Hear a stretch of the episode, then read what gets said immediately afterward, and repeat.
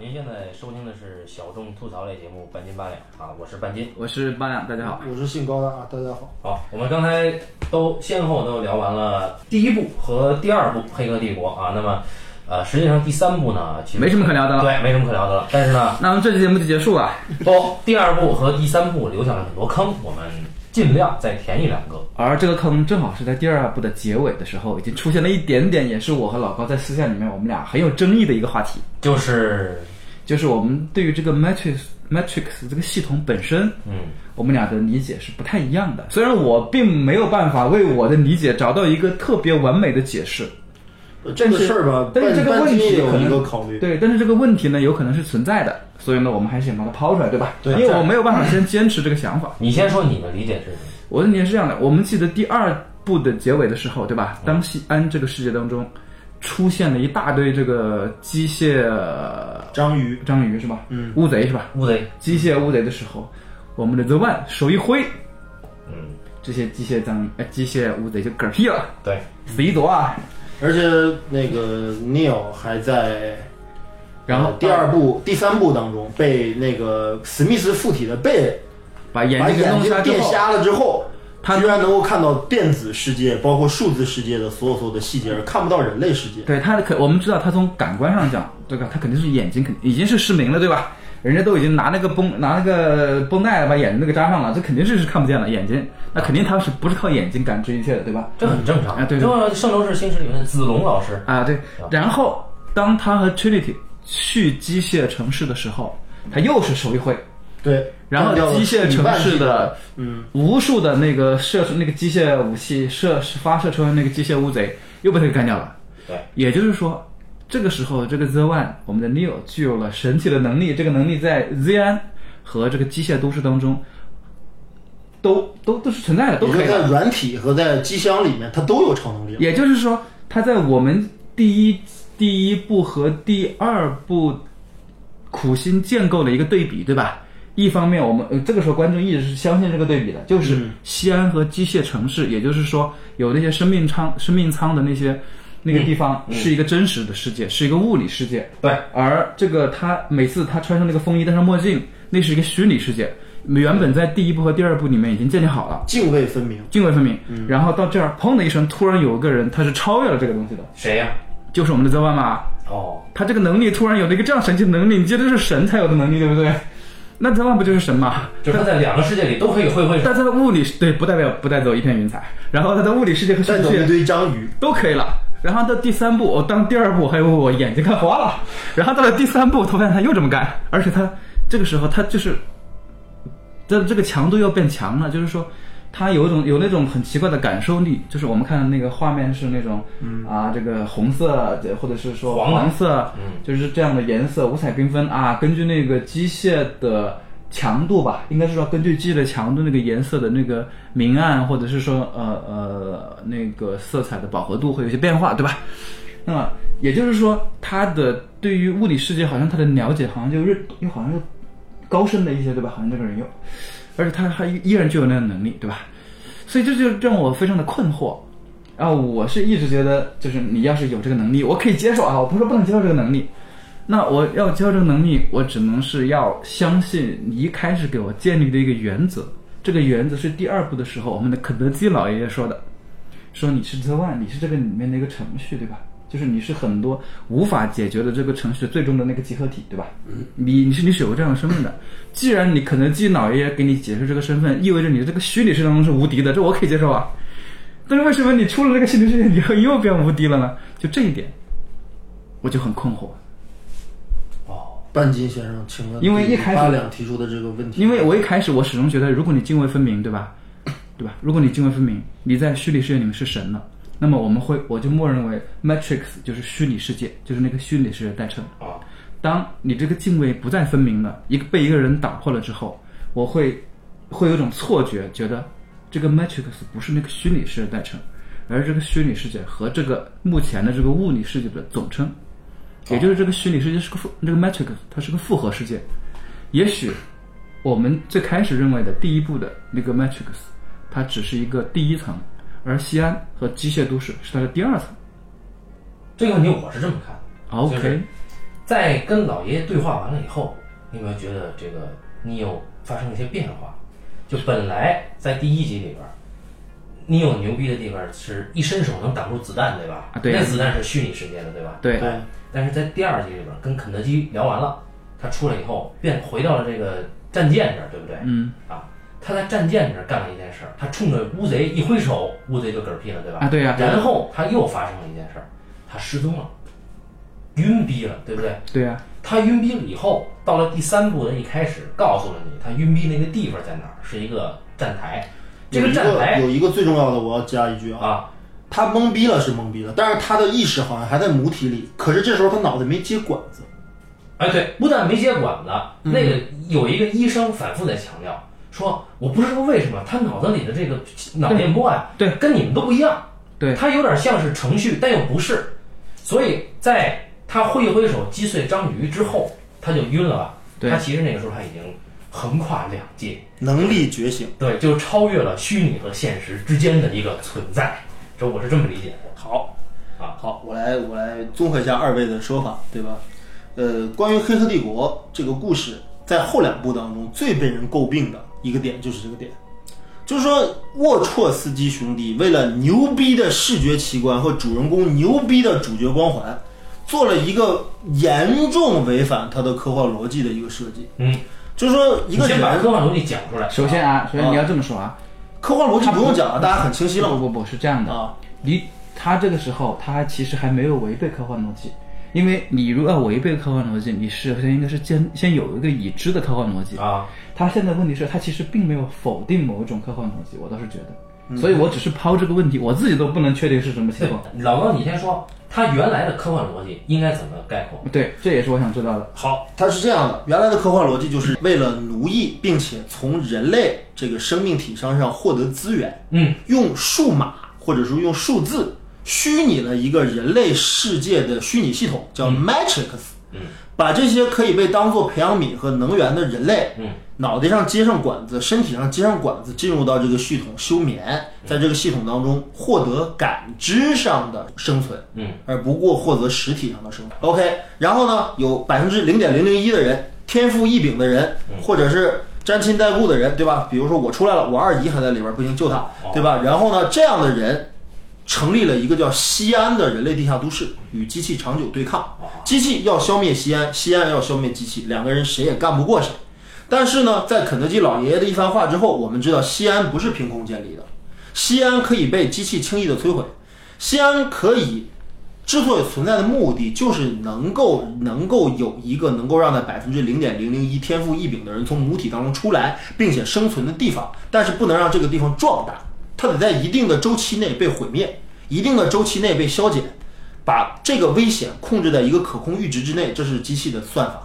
然后呢，机器还算出了什么呢？我需要一个救世主，这个救世主得在人类中产生，我得设计一套剧本，让现存的人类认同这个剧本，并且把这个人扶上这个救世主的位置，然后完成系统升级，完成西安的一次又一次的毁灭，留下一波又一波的人。哎，是，这就这就是它原有的逻辑，那原有的科幻概念，那虚拟很很世界很复杂啊。对，那么你认为虚拟世界就是这个对吧？数码世界 Matrix 里面嗯啊，就带黑超的这个世界里面，对，它的物理规则跟就是所谓西安也好，还是那个 machine 那个那个机器都市里那里边那物理规则有啊有什么区别没有？呃，因为在第一部里边已经明确说了一个规则，就是假如说啊，在虚拟数码世界里面啊假如说某个天赋异禀的玩家死了的话，嗯，那么这个哥们儿就没法回到现实世界，对不对？呃，有可能能回得去，就看那个黑客们救他救的及不及时。如果说赶在了 agent 之前把这人救出来，这人就能去西安；如果没有赶上，这个人就被洗脑了，或者被 agent 给灭了，对不对？啊消灭了啊啊，他就回不来了吧，对吧？他就去不了西安。应该是脑死亡是吗？对，他是脑死亡，就是等于在母体的胚胎里边就被人弄死了，就得拔管了嘛，哎，拔管了嘛，啊对吧？这人不行，不不好用，对吧？这电池出现了 bug。所以，嗯所以这个虚拟世界跟现实世界，他们的连接的媒介是管子，你这那对，那这是肯定的。那那你有在虚拟世界里挥一挥手，子弹停了，嗯，他这个在现实世界里管不管用呢？呃，是这样的，我觉得针对两位刚才说的方方法，我做一个小小总结。关于这个世界设定、世界观设定的一个矛盾啊，目前为止有两种说法。两种说法，第一种说法叫 CN 是 Matrix 升级版，或者叫 Matrix Up，或者叫 The Second Matrix 的说法。也就是说什么呢？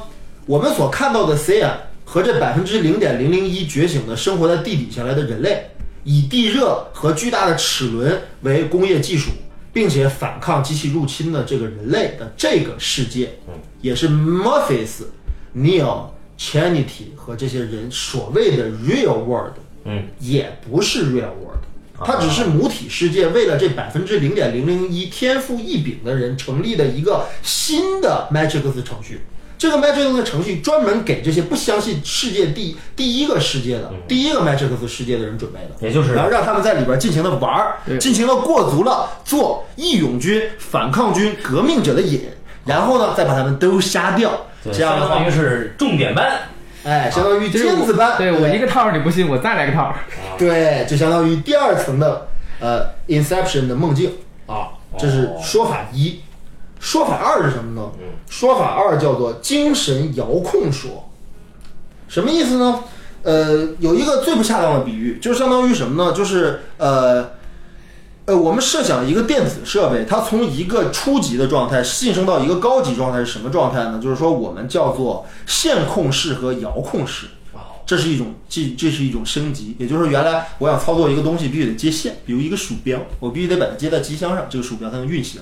可是现在我的这个鼠标升级了，这个鼠标可以用蓝牙这种方式无线接入到系统当中去。说 Neo 在它的能力升级了之后，它会不会具有这种所谓的叫超感能力，或者具备具备这种遥控能力？这是说法二。大家对两这两种说法有何看法？我觉得第二个就是作弊的解释嘛，就是剧本没边缘。因为你知道我为什么会那也就是说，你们呃，你说因为就是我为什么会提出这个疑惑？因为很多，首先我跟大部分人都一样嘛，对吧？别人有疑惑，我有疑惑很正常。啊，还有一个就是这个电影当中它有个细节，就是这个细节是我一直就是觉得，呃，如果他真的想过这个问题的话，那么他就不应该忽视这个问题，就是关于这个能量的问题。那我们都知道，他现在的解释是说机器吧，因为天空被乌云遮盖，对不对？对，没有太阳，没有太阳。那么我们知道，地球的所有的能源其实基本上都是来自于恒星的这个能量，对吧？没有太阳就是完蛋的，嗝屁。嗯那它所以它需要人的生物能给它提供能量。但但这个我，但是我看到这个西安的时候，我就会想，哎，这跟我玩游戏的时候很像。我们知道我们玩游戏的是这样的，我不知道你们有没有玩过魔兽或者是星际。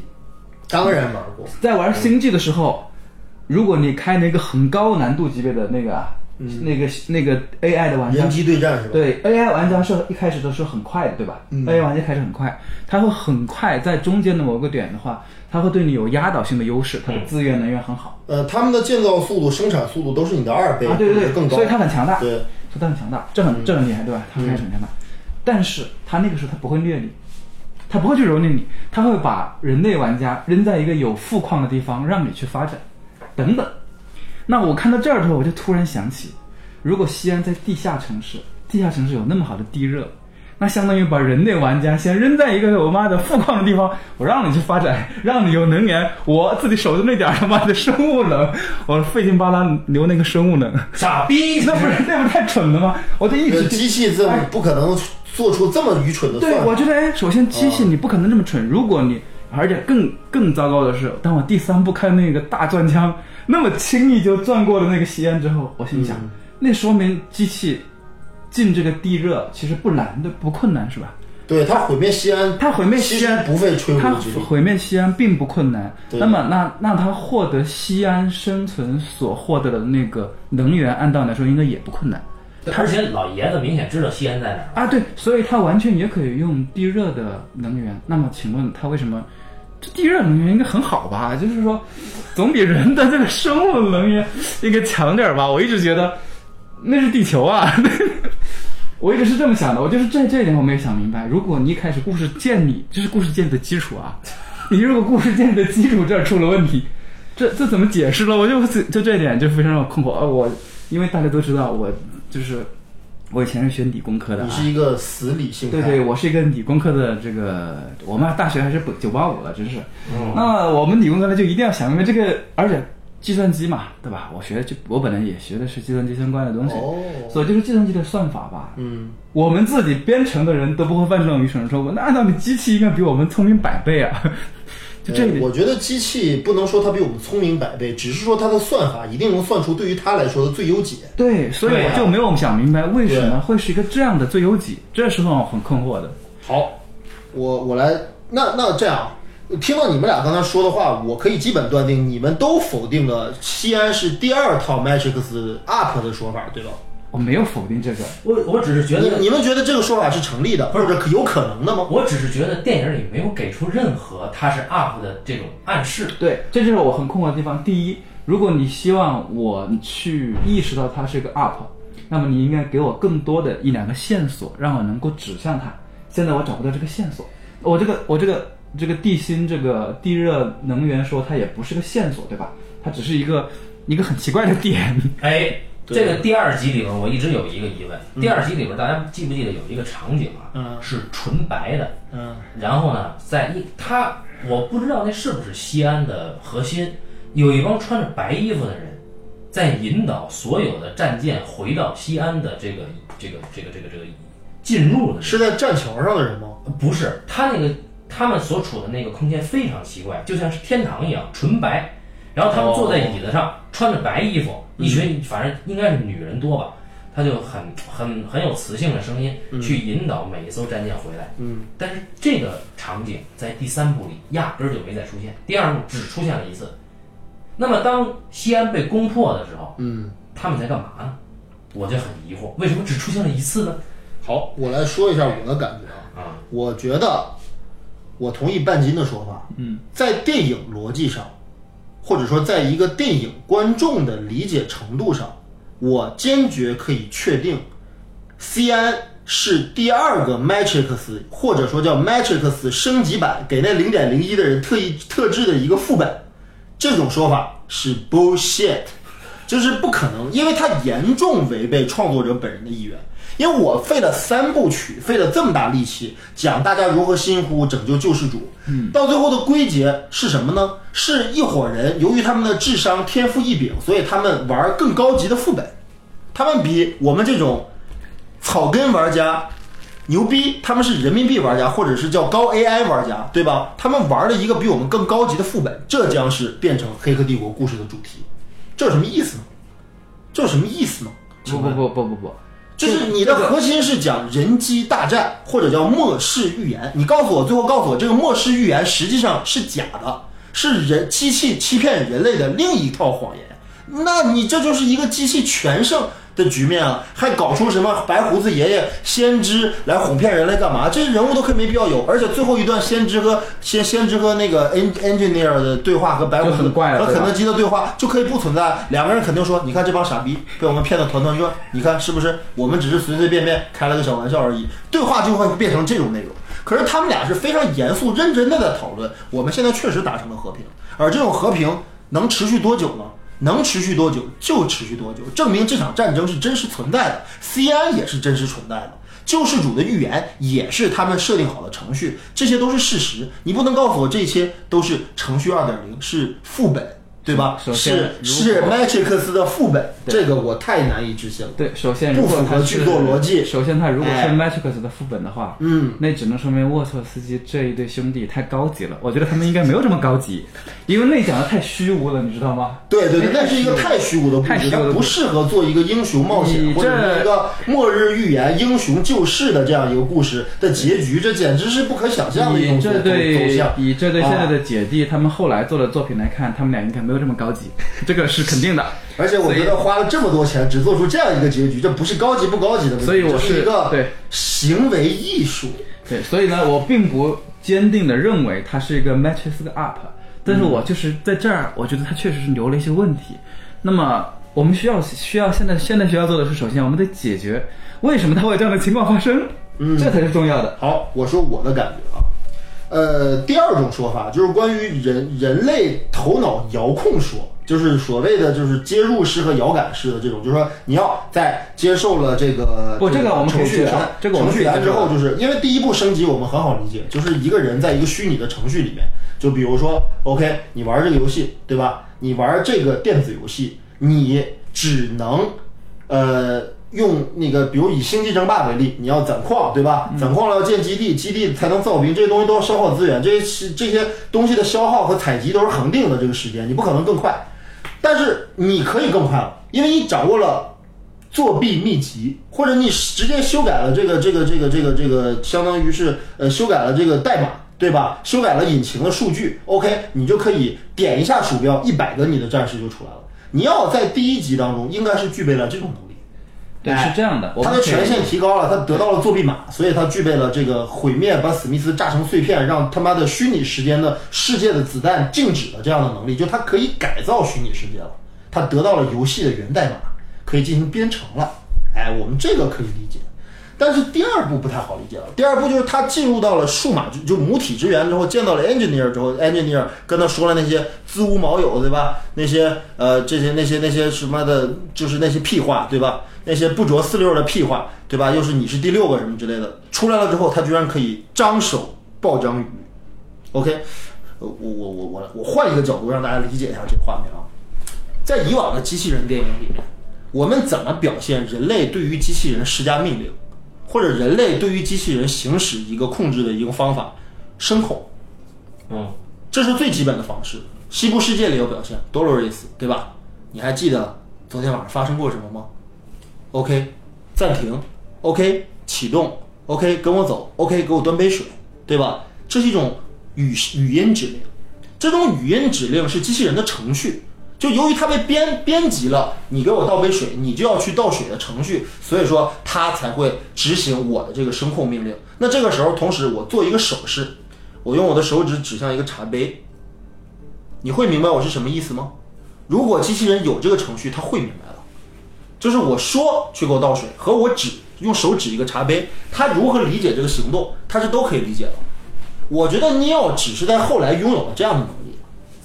他用手张开，你也可以吧，反正他表现的很悬啊。因为我们刚才最开始最开始我就说了嘛，《黑客帝国》是走向了一个啊英雄救世、一个宗教末日的这么一个有强烈的宗教色彩的神学色彩的一个故事，所以他表现的手段很神学、很神话，向救世主施展神迹。但是它的核心可能很简单，只是说他了解了章鱼程序的禁止和自爆代码而已。他用手势做了一个自爆的手势而已。他了解了程序，因为他是走外，他脑脑容量当中被写入了一个计算机的程序，他要用这个程序去消灭史密斯。但那是现实世界呀、就是这如果说乌贼出现的世界是现实世界的话，那么这里边就不应该有程序了。啊，他这里是这样的，不是就是我你没有你没有懂他的意思，他对他的意思我倒是明白了。啊，你记不记得他之前说，他说，呃，当又有有一次昏倒的时候，那个医生不是说了他的状态很奇怪，对不对？他的脑袋当中有一部分像程序一样，对不对？啊，这也就是那个时候，他经过那个那个环境里面，他的，因为他原本的那个肯德基也也说过嘛，他自己本身是一个集程序之大成的一个人嘛，对不对？然后他相当于他的很多东西就觉醒了，他的很多程序就觉醒了。然后当那个觉醒之后，你发现没有，他还有一个那第二个特点就是说，他不需要那根管道了，不需要根管道，他就可以直接跟那个 Matrix 相连。相对于某种意义上来讲，以前它是有线鼠标，现在是无线鼠标。无线鼠标意味着什么？意味着它的功就是无，就是某种波的发射能力变强了。嗯，某种脑电波的发射能力变强了，那种脑电波不需要用线去集中，才能够进到这是遥我的世界。控说，但是我我的我刚才那个说法不是遥控说，啊对对我其实也是呃声控说或者指令啊对我控制，其实也是控制机器，我明白你的意思。哎只是换了一种形式而已，对对对看起来好像像在施展因为你总得有一种形式它只是对，他只是用手势对，因为你给了章鱼一个自爆的命令，因为到最后，在最后一幕，就是说他们两个人开着飞船，马上就要冲到机械城的时候，章鱼越来越多。对 OK，那么尼奥说了一句话，他说：“我无法太多了，我消灭不了了。”那为什么呀？因为他没法给那么多人控手势了，对啊，我操纵不了，同时用声控或者是手势控，他妈操纵那么多机器那对吧？些那些就不重要了，就是对啊如果我们能所以，所以我只是觉得他只是了解到了程序的命令和源代码而已，因为人类跟机器已经交战多年了，机器到底怎么控制它的这些章鱼或者是它的这些东西，人类是不知道的可尼奥知道。那么这里边有一个逻辑优先级的问题。好，嗯就是说，我们先知道了，Neo 是在虚拟世界里面先掌握了挥挥手就停子弹的这个神迹，对吧？对。好，然后又发现 Neo 在妈现实世界里也挥挥手，电子章鱼也就灰飞烟灭了。展示了升级版的神迹。但是我就想问了，那么 Neo 显然是在跟安吉尼尔对话之后才出现的，对吧？才出现这个能力，对不对？嗯啊对，那就是说，如果按照老高的假设，就是你有知道了某种操，就现实世界操控章鱼或者乌贼的编码，嗯那么显然是 Neo 是应该是在虚拟世界知道的这个编码，是吗？嗯，可以这么说。那么那是不是可以推理为虚拟世界在骇客帝国的世界观里，它的优先级要高于现实世界？也就是说，我要想习得一些技能，是要在虚拟世界里学的，而不是在现实世界里学的，是吗？呃从第一集当中，Morpheus 给尼奥写入了一个格斗柔道程序，让尼奥变成武林高手，这个点可以这么理解。也就是说，对于这些高级别的骇客，或者说脑袋上有眼儿的人，嗯啊。也就可以直接接入 Matrix 的人的话，他们的学习方式应该是接入母体来学习，只不过学习的方式有点危险，因为老师要担心被 agent 追杀或者消灭。嗯，哎，所以说我觉得，但是他们的优先级，或者就是这些黑客们脑袋上有眼儿的人，嗯，一定比那些从小就生在 C 岸的人要能力牛逼，肯定的。就墨菲斯肯定比呃墨菲斯和 Trinity 肯定比坦克牛逼，然后 Neo 又比他们 Trinity 和 Morpheus 都牛逼，因为 Neo 不仅学习了人类的程序，还学习了机器教给他的代码。哎，哎，那就是这个代码应该是他在虚拟世界学的，至少是在虚拟世界和现实世界之间那个地方是这样，这里面有一个最核心的概念，就是我最早提出来的关于人机联动这个问题。啊。就是人机联动，我们可以想象，对吧？一根管子接在人脑袋上，这脑子里面这是海绵体啊，对吧？对是这个这个这个肉啊，对吧？每血淋淋的肉啊，每次接触都像一个尿机灵的似的。对吧？尿机灵，对吧？OK，像打了一个寒战，对吧？或者是啊，对吧？不说了。然后呢，就说这个这种形式，首先在现实逻辑里是不成立的，啊，因为一个无机的一个管儿管儿啊，电子产品连入到一个有机的这么一个脑结构里，它会产生什么样的效果？对不对？把脑子捅烂，对不对？就是变成脑子被门挤了，你这个脑子是被针扎了，对吧？它一定不会有什么神奇的效果，也不会让你学到什么东西，只会把你的脑脑袋插烂，对对不对？但是它现在是科幻，所以它就形成了这样一种视觉联系，就是好像人脑就像电脑的开关一样，接入一个 U 盘就可以读写，就可以复制，就可以学习了。OK，我有 USB 口。对，这个东西是从哪儿来的？我还是说了，宫壳机动队。因为宫壳机动队里的概念就是什么呢？人脑可以跟机器联动。那么我们想象两种可能性：人脑跟机器联动了之后，会得出一个什么样的一个结果呢？我们想象人脑可以像机器一样迅速复制、拷贝某些能力，嗯对不对？嗯，但是写入速度有没有限制呢？我觉得这可能是个问题。就比如说我脑子很笨，对不对？嗯我插上这根管子了之后，要插上五十个小时才能学会走路。英语哦啊，走路啊啊，也有可能吧。嗯。然后可是八两很聪明，八两接上管子之后，只需要只要两个小时就学会了走路，对不对？这叫什么？这叫天赋不一样。也就是说，他的眼儿比你的眼儿更好一点。对，所以说我觉得就是这个东西必须得先先声明一下，就是什么呢？就是说用人机联动的方式给人脑写入知识和信息，有没有一个信息过载的问题，或者有没有一个加载时间的问题？如果说人机联动的方式是我们每一个人都可以像一个传输速率都是 USB 三点零一样的硬盘一样，那我写我学会走路的时间应该跟八两学会的时间是一样的。可是，在第一集当中，我们看到了什么？看到了，哎，你要学得快，对，那就证明这个信息负载的这个速度还是有差别的，对不对？我跟八两学会走路的时间肯定不一样，哎，取决于什么？取决于你是否天赋异禀。那你既然是 The One，那你肯定天赋异禀，对不对？那你他妈的写入一段计算机再复杂的代码，我就把机器世界所有所有的代码全他妈给你写到脑子里边，你都能记住。所以说，他挥挥手，章鱼就爆炸，是因为他用挥手这种方法给章鱼下了一个自爆的指令而已。有道理，这样说是不是能说通？可以说通。好，好吧。嗯好，这个问题解决了，下一个没了是吧？下一个什么问题？呃，好了，我来说下一个问题。好好，其实《黑客帝国》系列啊，我你看我这么袒护他，我这么鼓吹他，但是这里面有一个最我不能接受的问题。这个问题刚才我跟八零也聊过，我觉得《黑客帝国》这个系列在于机器具有人工智能或者具有人类意识，或者具说说白了说具备自主意识的一个逻辑问题上存在着一个巨大的漏洞。好，为什么这个话题因为这个事情产生呢？我们看到《黑客帝国》正片三部曲当中，机器是屠杀者，对吧？啊，冷冰冰的杀人机器，对不对？真的是冷冰冰的杀人机器，毫无感情色彩，毫无怜悯之心，但是有极极强的组织纪律性，而且有极强的通感能力，对不对？因为机器不需要像人一样，还得说一遍你才能明白我是什么意思，机器是可以通感的。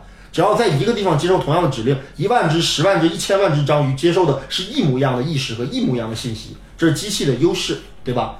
那么我们没看出这个机器有任何的人性，嗯，或者说外部的在 CN 的真实的这个世界当中的机器具备任何人性，对，但是机器的软体具备了人性。Matrix 是一个庞大的系统，Matrix 不是共有一个意识的，Matrix 里面有很多独立的软件和软体已经具备了独立的意识，比如法国人，比如印度人一家，比如史甚密至斯先生、比如史密斯，对吧？他们的构成可能不一样常威，对，呃，常威他们的口可他们的构成方式不太一样，因为什么呢？因为他们都具备不同的人格。我们可以想象一下，法国人像一个什么程序？法国人像一个扔入了回收站，做了清空回收站之后，却可以自动恢复的一个垃圾程序，或者是一个后门程序，对吧？史密斯像什么？史密斯像一个正经的防火墙程序，但是被改写了数据，或者说是被改写了代码之后，变成了一个可以不停自我自我繁殖的程序。也就是我们可以想象一下，好像史密斯跟尼奥一样，也拿到了某些代码哦，然后呢，它可以自己复制了，它就像一个病毒程序，它由防火墙变成了病毒，真的是一个悲剧。然后这个时候尼奥就成了杀毒软件，呃，尼奥是不是杀毒软件这事儿，一会儿我再说这个东西啊。然后呢，我就说什么呢？那么这些软体有了自主意识，它们应该是属于寄生在 Matrix 系统，但是却具备了独立于 Matrix 系统的意识的软体。可惜这些软体都没有实体化，我们不知道他们能不能赋予一个身体之后进入到人类世界来，像人类一样活着。反正法国人在自己的世界里活着挺爽的，我不需要变成人，对吧？我就安安心心做个软件儿挺好的，有美女，对吧？有美女各种美女软件儿，随便我挑，随便我改写，OK，他们很爽。那么我觉得这个事情，我的疑问就来了。呃，在《黑客帝国》动画片《文艺复兴一二》当中，我们看到了机器与人类屠杀的前因后果，对吧？机器最开始被人类开发出来，作为人类的 slave，给人类服务，对吧？听人类的命令，人类要杀要剐，悉听尊便。OK，突然这时候出现了一个叫 R 六六什么之类的编号的一个机器人，一看就是个早期的机器人，对吧？对一看就是我们标准意义上的被做成人类形态的、有四肢的、有大脑的那种机器人。它是一个管家型机器人，它在自己家里面杀了它的主人。它为什么杀它的主人？他说动画片没有交代的。他提了一句，他就啊说，因为他那个主人要杀他，要想把它给回收还是要干嘛，他就觉得自己命要完蛋了，他很对害怕。OK，我刚才也说了，保自我保护意识，怕死，这是自我意识的体现。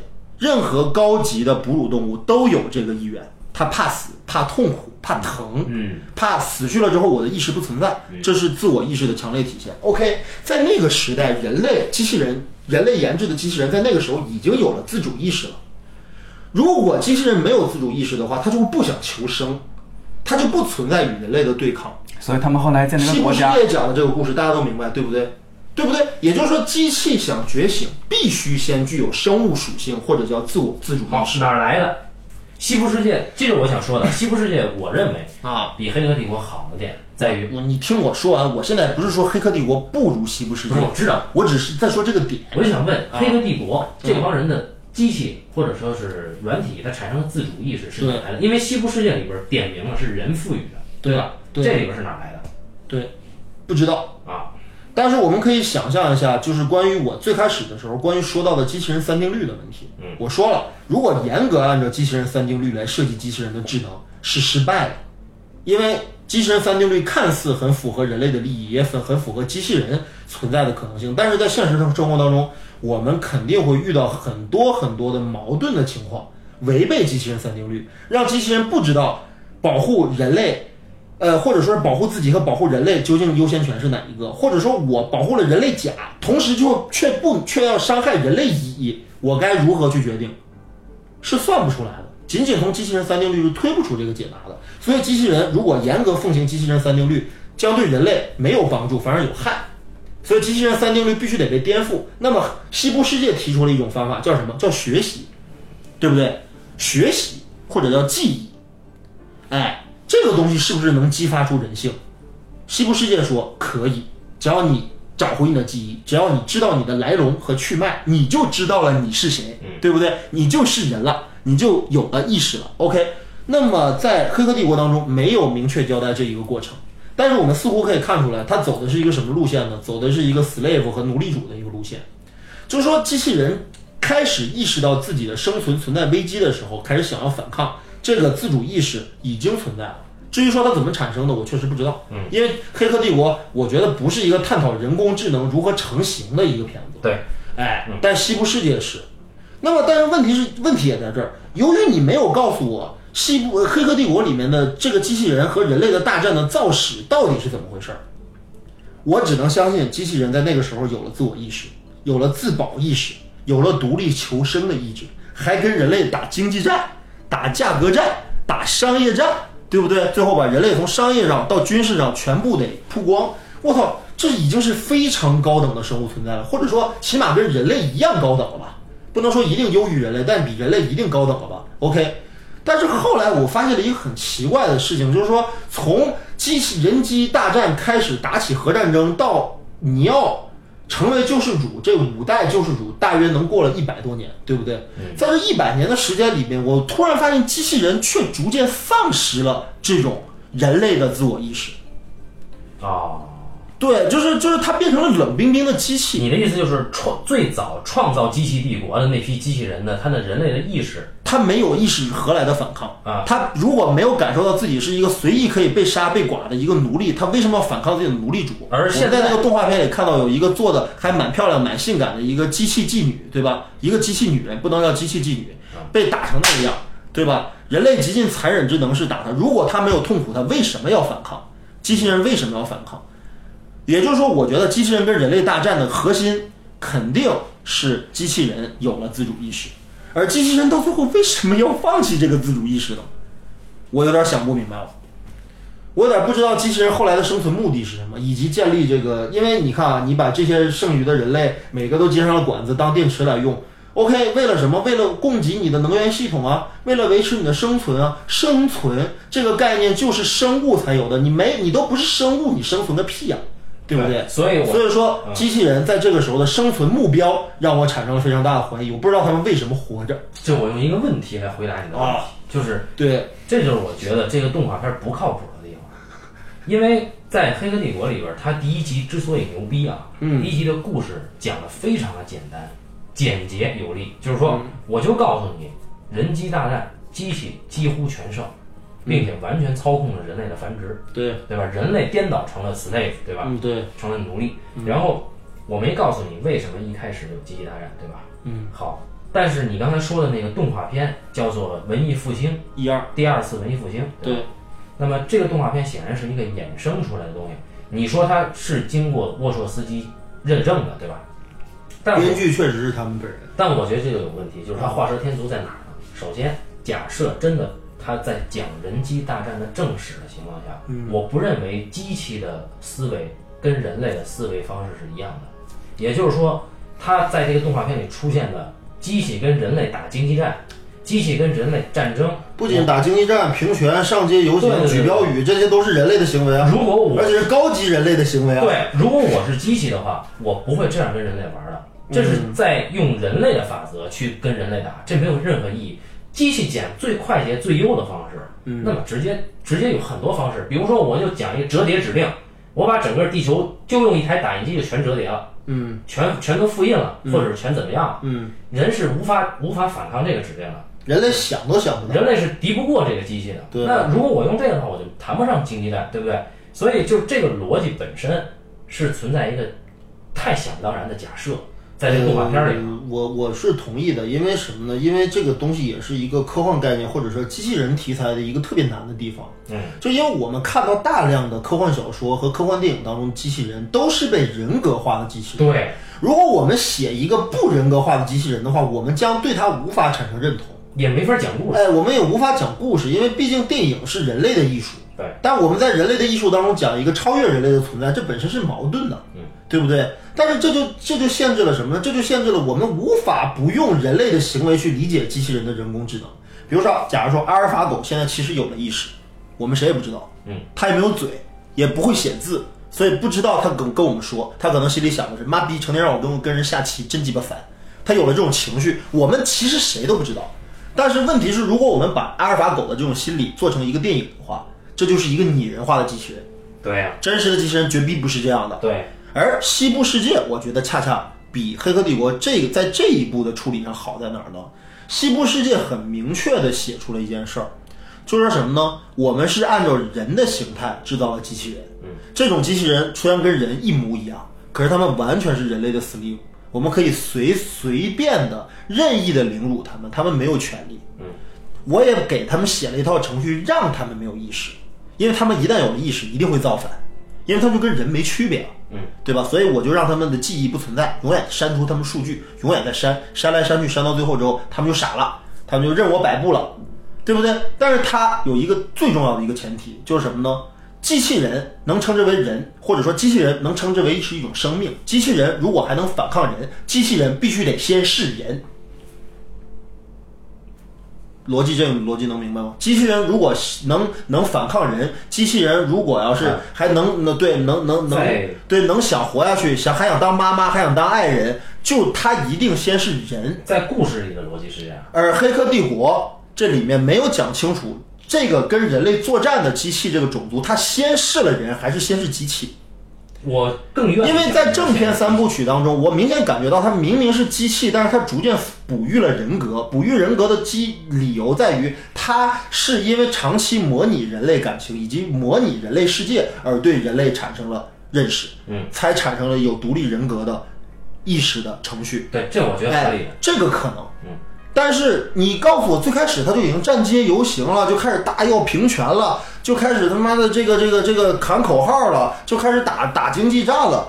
这已经是人了，我操，怎么又变成不是人了，对不对？所以动画片不够。这个逻辑不成立嘛？你可以，啊你那就我们就忘掉动画片吧，只能这么去解决了。这个动画片也白看了。对，就除非就是说有哎阴谋家，或者说有有反反骨的人给机器设设定赋予了将来有可能、呃还有一种更牵强的一种解释，就是人类最开始，呃，机器人最开始是以人类的思维和人类的方式在模拟人类，但是到最后跟人类干了一仗之后，发现人类他妈像弱鸡一样，我们干嘛要学这种低等生物？干脆不要学了，我们牛逼了嘛！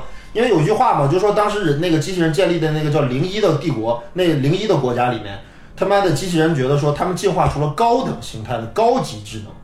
这句话什么意思？我只能理解为高级智能可能和初级人工智能有区别，因为这个在人工智能科学领域其实也是这么分的。人工智能分为初级人工智能、高级人工智能和超级人工智能。高级呃初级人工智能现在我们已经实现了，机械手、机械臂，对吧？义肢，甚至是人造器官，这都是初级人工智能。高级人工智能就是跟人类差不多的存在了。超级人工智能就是超越人类的存在，人类想象不到的存在形式。所以我觉得机器人可能真的原来就是高级人工智能，后来在消灭了人类或者把人类当了电池之后，进化成为了超级人工智能。虽然这种超级我看不出来超级在哪儿。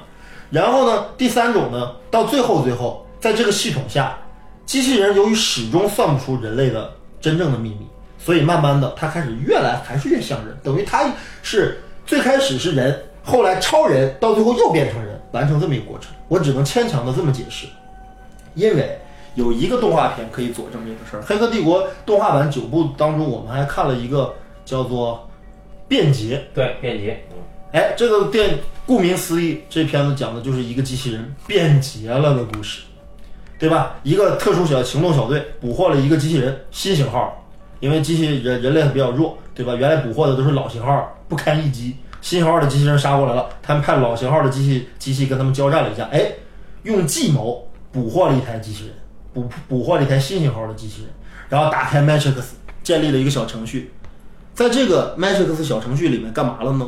他们让这个机器人啊，扮演了一个像小小小羊羔一样这么一个迷途的羔羊，哎，到处寻找帮助，没有人愿意帮他。最后，当他有生命危险的时候，这个时候，女主人公以一个性感的女神的形象过来把他救了，对不对？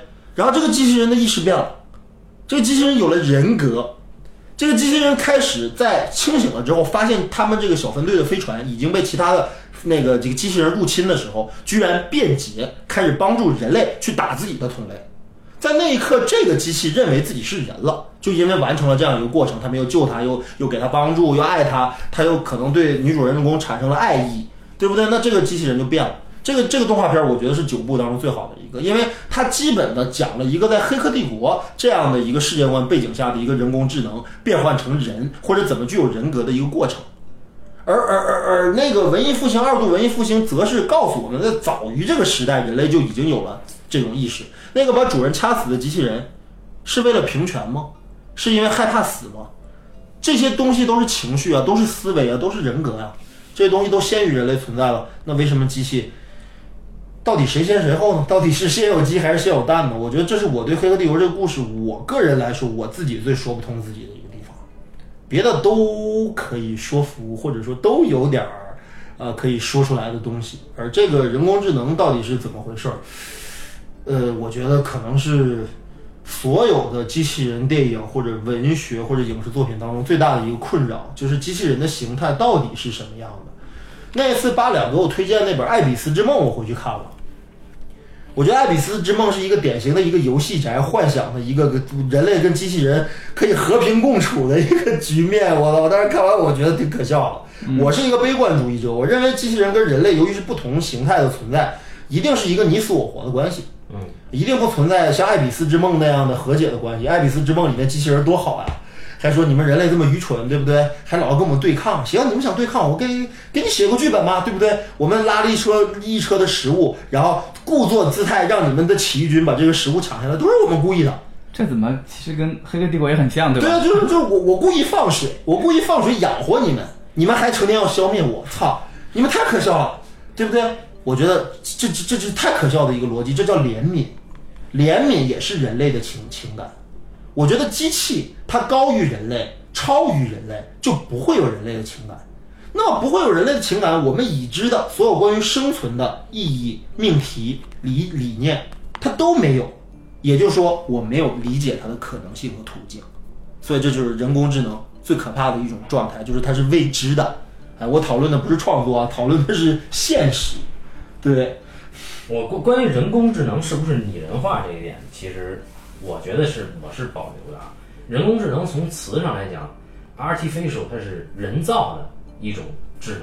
那这个智能本身它是不是有拟人化情绪这个事儿，我就单说，因为现在有一些呃有有一些流派吧，或者有一些科学家，他在把他在造机器人的时候，他会有意识的给机器人造一种情绪反应的程序。那么这个确实是你说的这种想把机器人往拟人化里走，因为但它依然是用算法算的，对吧？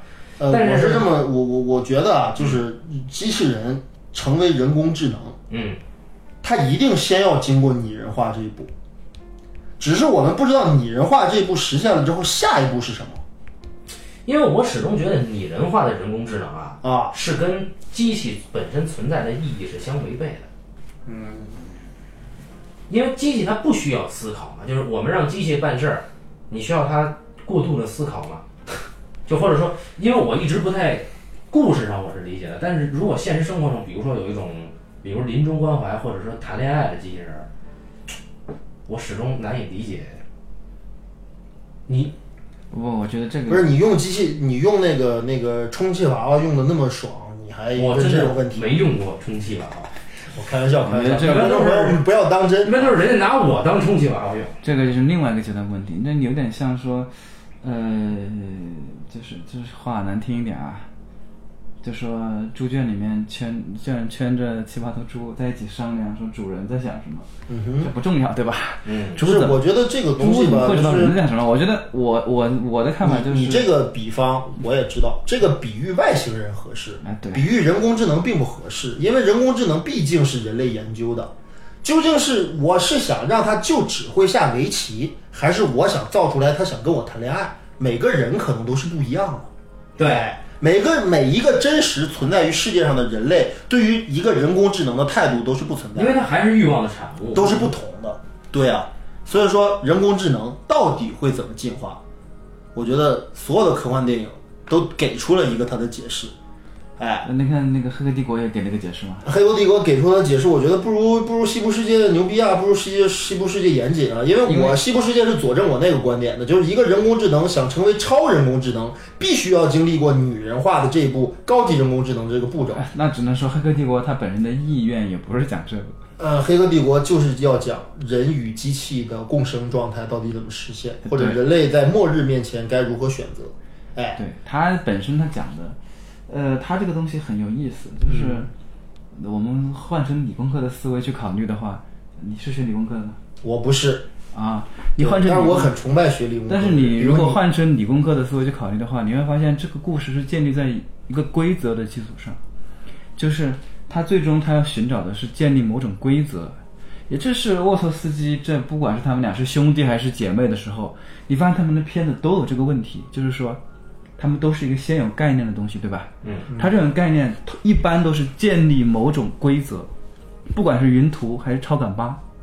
云图是小说改的呀，小说改的嘛，但是云图它也是一种规则，它都是先建立的说它，的规则是转世。对，它首先它一定要找到某种规则，然后在那个规则当中，我先建立这个规则，然后再去找个故事去填进去，它这也是一个问题。它为什么在第二部解释那么多？就因为第二部是他规则的集大成，因为他所有的规则都在那儿讲明白。他这个规则就是你刚刚说的，人就是人类和这个呃机器如何共生，对吧？嗯那么这个共生其实就是建立在 The One 这个人他如何应对这个虚拟世界和物理世界两套规则。嗯当在虚拟世界当中，他当他可以掌控，包括那个 Smith 呃 Mr. Smith 跟他打了一架是吧？打了一架，跟 Mr. Anderson 这两个人，Mr. Smith 就从 Mr. Anderson 那儿学到了一点，就是什么？我要超，他就可以超越于虚拟世界的规则之上，因为虚拟世界它是纯粹是一个，它虚拟世界是没有物理的东西，对不对？嗯它是一个纯数学逻辑的东西。嗯，纯数学逻辑，因为数学的逻辑，现在我们很多数学东西是无法解释，对不对？对，比方说啊，我们什么，不管是哥德巴赫也好，尼曼也好，很多的想法都是无法解释的，对，那些东西全都是死胡同，就跟我们的 bug 就是一样，就都都这么出来的，对不对？嗯。那个程序里面 bug 就这么出来的。对，所以他最终他其实想讲的，我是觉得他这个故事里面最吸引我的，或者是我觉得最有意思的，其实依然是建立在规则之上。就是一开始我们说的，你说那戈达戈戈德哥哥德尔的戈德尔那个完全就那性定那个那个不完全性定理，对，不完全性定理，既然能够说得出不完全，就意味着他心里面一定希望他能完全，所以他就会不所以他才会说那个假说嘛。对既然在这个系统下不能完全，那肯定有一个系统高于它，或者说是另外一个系统的东西可以让它完全。对这就是为什么最后尼奥和史密斯可以同归于尽的原因。对因为你想想，在一个系统里面，如果每一个人都是一个变量，或者说都是一套程序，不管是活人还是系统模拟出来的人，到最后史密斯把这些人全都给复制成了自己，压成为了这个世界的主宰，就是他可以通感了，对吧？世界上每一个人都成为了他。他成为了每一个人，OK，他变成了这个系统里的最大公约数，或者是这个已知系统的不稳定级的最大集合。而尼奥恰恰是可以让这个系统恢复平衡的那个不确定的系统之外的东西。所以这两个人正数加负数等于零，哎，对，系统会重启。逻辑上是这样。对，但是我觉得啊啊，如果这个故事从史密斯的角度讲，比尼奥有意思。你想吧，对吧？我本来是一个大反派，哎，不是，我本来是一个他妈清道夫，对吧我们是？一个远见，我是一个保护这个世界的人，对突然你妈来了一个自称救世主的傻逼要救人，对好，我得不绝对我得我得维持秩序，但是我从他身上学到了一个东西，就是学习，对吧？嗯，然后我还有有 believe believe 有 love 对吧？还有 choice，我操，我觉得这个有意思。然后我觉得我操，我觉得这傻逼救这个世界的方式不对，我决定比他更牛逼，我要把这个世界都变成我。于是我就干了这么一档子事儿，但是没想到这个傻逼最后跟我同归于尽了。这是一个困局，困局就在于史密斯，你说他是不断学习的，你可以说他怎么，但是他明明这个人明明开始就是有人格的，嗯嗯嗯，他至少跟墨菲斯的时候对对说，对，操你你人类多么低级的生物，对吧？嗯所有的生物都和这个世界和平相处，只有你们人类到哪儿哪儿生，破坏环境，对吧？与这个世界破坏相处，你们是这个世界的癌症，不是机器人哦。我们是高于你们存在的，这叫什么？这叫蔑视。蔑视是不是人类的情绪？当然是。你丫本身就有人格，你不是说这个机器到最后才有人格，它明明在最开始的就有人格，你告诉我它最后进化出了人格，我不信。所以我始终觉得第一步要要呃严谨也也更简单，我觉得高级的。就是说怎么说呢？就是综合的说吧，啊，《黑客帝国》这个系列毕竟还是以一个视觉奇观和动作性为主要卖点的一个科幻动作片，这是它的属性。对，虽然它的文本也不弱，但是它显然不是一个经过深刻哲学思考的一个呃特别严谨的文本。我个人觉得啊，它谈不上严谨，但是它提出的可能性和它的容量太大了，所以它变得好玩儿，变得可以讨论，哎，变得可以去琢磨，操，这个东西为什么哎能做的这么似是而非，这么好像是这样，但又不是这样的这种这种东西啊，我是觉得这个片子还是很有意思啊。你们怎么不说话啦？累了，我已经问 Mr. Anderson、Mr. Smith 录音了。嗯，我很遗憾的，就这个片子，因为它的概念太多，就是就像这个半斤刚刚说的，嗯，它主要是后面的话有一集就是想法太多，他要把它说完，就是很多片子都是有这个问题，就是当你的观念的容量太大的时候，确实会影响你的故事。可是我很羡慕他们呀，因为我经常写一个故事或者写一个剧本给一些人看的时候，人说：“哎呦，老高啊，你想讲的太多了。”他妈的，我说《黑客帝国》，看什么叫《黑客帝国》？你讲的多不多？你看是不是都讲出来了？而且大家还挺买账的。你看他妈一直讨论到今天，讨论十几年，讲的多就不行吗？行啊，我不服啊。可是问题是你不服没有用啊，对啊不对？没人看得懂啊，对不对？